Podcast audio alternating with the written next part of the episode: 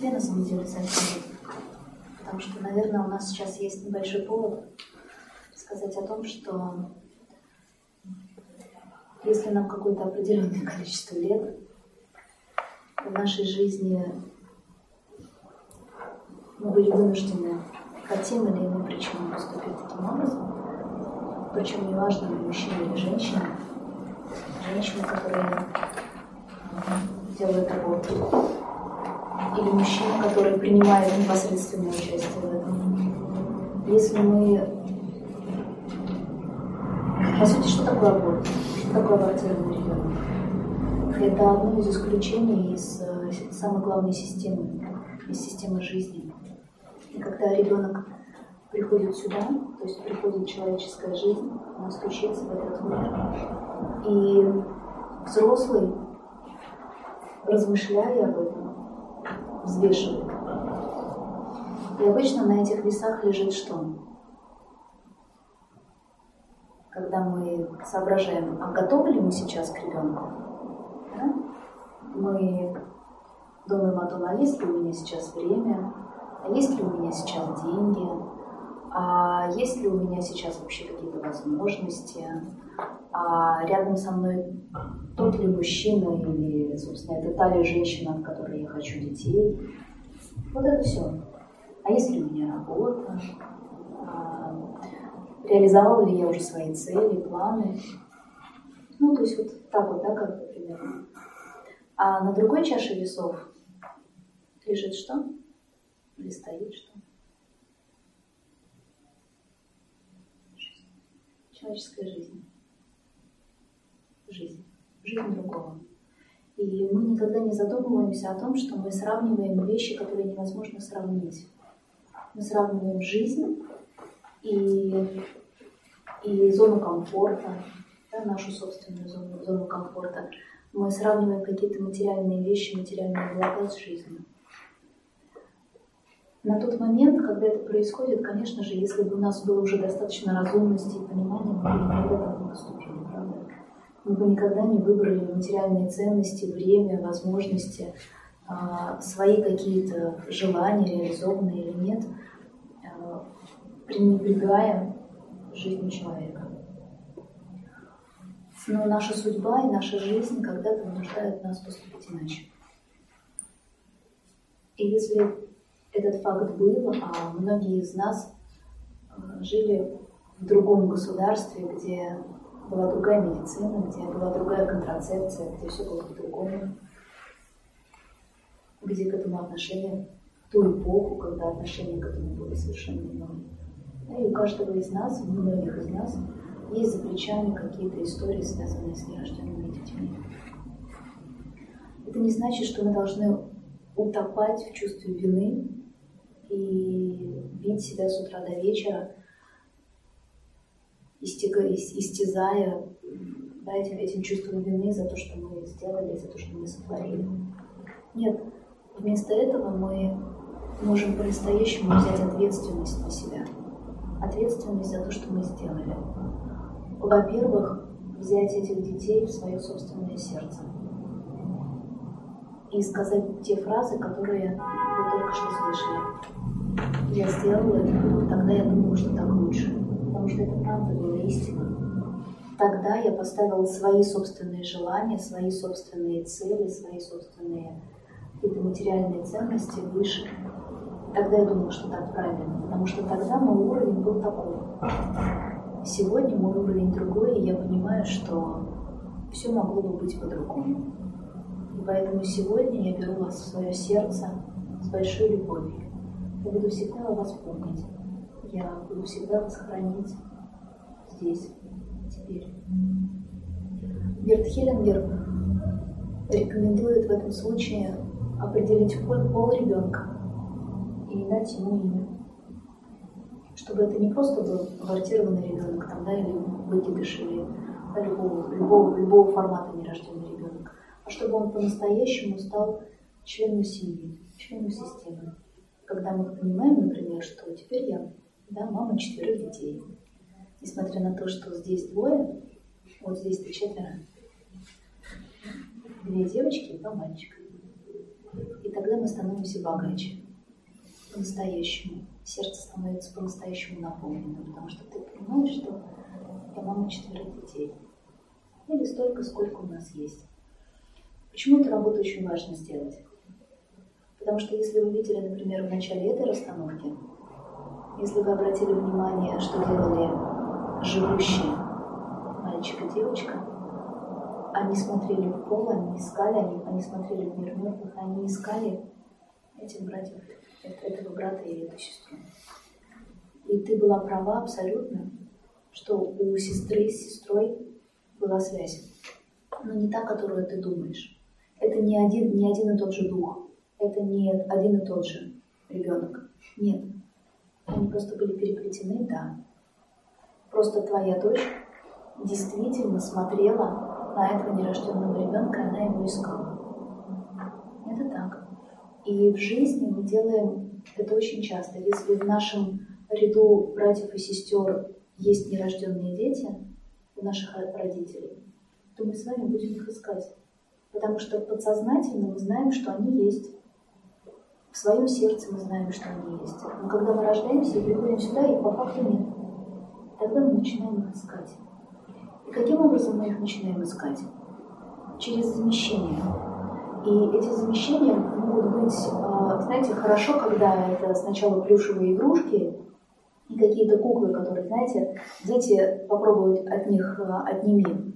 Иногда бывает, вот ребенок идет, за собой тащит такого либо зайца, либо медведя, который уже, знаете, не, не, похож вообще ни на одного, ни на одного зверя, когда-то кем-то он был, но сейчас уже это очень сложно понять, потому что он прошел столько луж, э, столько углов и собрал на себя столько всего, он уже был миллион раз постиран, его несут за, за уши, за лапы, тискают, с ним едят, его едят, с ним спят, с ним моются в ванной. И этому нельзя противостоять, потому что это ребенок, который, который э, по-настоящему живет для нашего настоящего ребенка.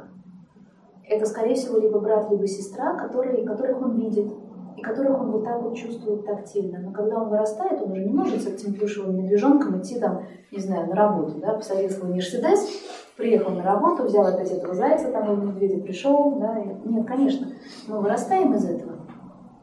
И у нас появляются настоящие зайцы и медведи.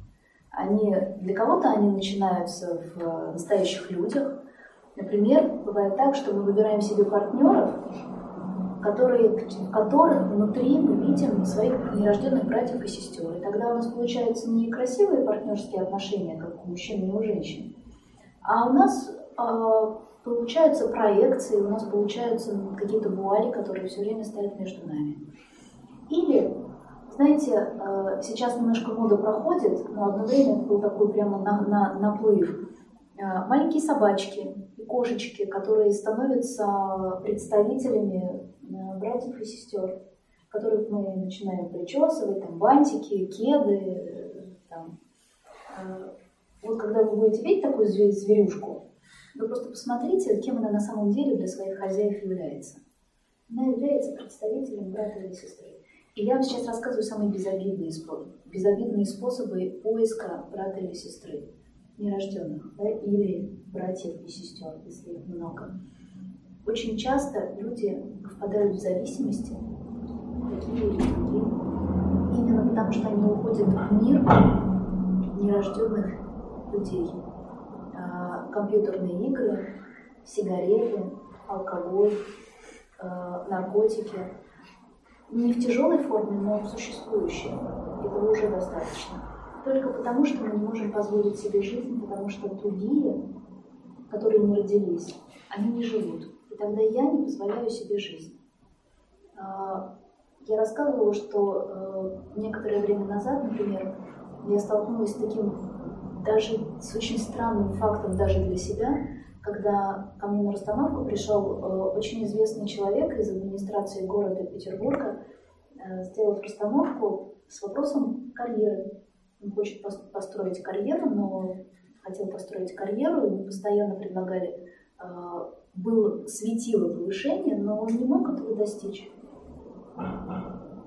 И когда мы сделали, делали расстановку, мы увидели, что вопрос в его в большом количестве нерожденных братьев и сестер, куда он постоянно смотрел. И неосознанно, подсознательно он отказывал себе в счастье, потому что человек, ребенок, он не может жить за счет жизни других. Потому что ребенок всегда будет считать, что он живет, потому что другие умерли. А у нас же есть совесть. Мы никогда не позволим себе быть, счастлив, быть счастливыми тогда, когда другие не могут себе позволить даже элементарно просто жизни. Поэтому в очень большом количестве случаев каких-то проблем, трудностей, в первую очередь мы будем искать и спрашивать не о нерожденных братьях и сестрах человека, у которого есть какие-то трудности. Поэтому если у вас есть нерожденные дети, обязательно сделайте эту работу для того, чтобы не оставить своим рожденным детям этот огромный свет, это огромное наследство, которое потом они будут разгребать всю свою жизнь.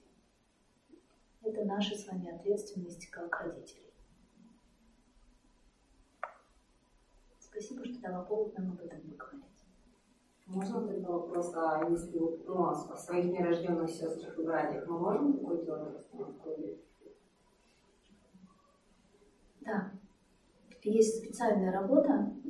Например, когда медиаторы учатся, у нас есть даже обязательная работа, которую должен сделать каждый медиатор, прежде чем сесть на этот стул работать. Это сделать для себя работу по фратрии братьев и сестер, понять свое правильное место.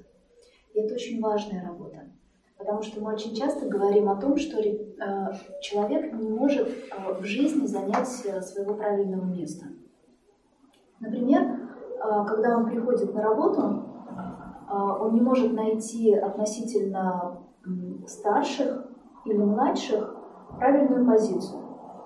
Относительно старших по иерархии он все время бунтует, да, а относительно младших он не может взять какую-то ответственность и перекладывает на них. А, когда он приходит в какое-то другое место, где вроде бы сдайся компетентности другого человека, нет, он приходит и навязывает э, свою идею, он приходит э, со своим опытом и навязывает в том месте, куда он приходит, э, что-то свое. Да, к дантисту мы начинаем учить, например, дантиста, как нам лечить зубы, сапожник, да как ты смеешь со мной разговаривать и учить меня, как сапоги чистить, что я дура, дурочка, что ли, там, да, или дурачок. И так далее, и так далее. Мы все время где-то как-то вот не соглашаемся с местом другого человека. И на самом деле на уровне скажем, более высокого плана, на уровне духовной эволюции, на уровне духовного развития, мы можем сказать о том, что человек никогда, то есть если мы понимаем, что сегодня человечество стоит на третьем уровне, на третьем уровне сознания, да, где э, я и мне самое главное, но мы стремимся таки все-таки на четвертый уровень сознания, где другой так же важен, как я, то вот сегодня у нас постоянно не попадание. Мы встречаем другого человека, и мы либо находимся в гордыне, да, и в высокомерии относительно него, потому что мы где-то умнее, где-то красивее, где-то поопытнее, где-то посмышленнее и так далее. Либо одновременно так хопа, и сразу в другой позиции. Я как-то вот не до. Да, вот нет, это он поопытнее, это он как-то там покрасивее, это он что-то там побольше знает и умеет. И вот у нас постоянно вот сюда и вот так. То есть мы либо э, в неуверенности в себе, либо наоборот э, в сравнениях в высокомерии и надменности, в гордыне. Но вот так вот, чтобы находиться с другим в равных, это практически невозможно. Это огромная внутренняя работа. И как причина, почему это очень сложно, это то, что мы не занимаем, во-первых, правильное место относительно папы и мамы, относительно наших предков, если мы переплетены с кем-то. И третья причина – мы не имеем правильного места относительно наших братьев и сестер. Например, мы не знаем точного своего порядкового номера. Потому что есть даже такой симптом первого-вторых детей. Например, кто-то думает, что он первый, а на самом деле он второй. И в жизни примерно так же. Он везде думает, что он первый, куда бы он ни попадал. Звезда звездная, фея феечкая. Как-то так. Да? Результат примерно такой же. Поэтому это очень важно.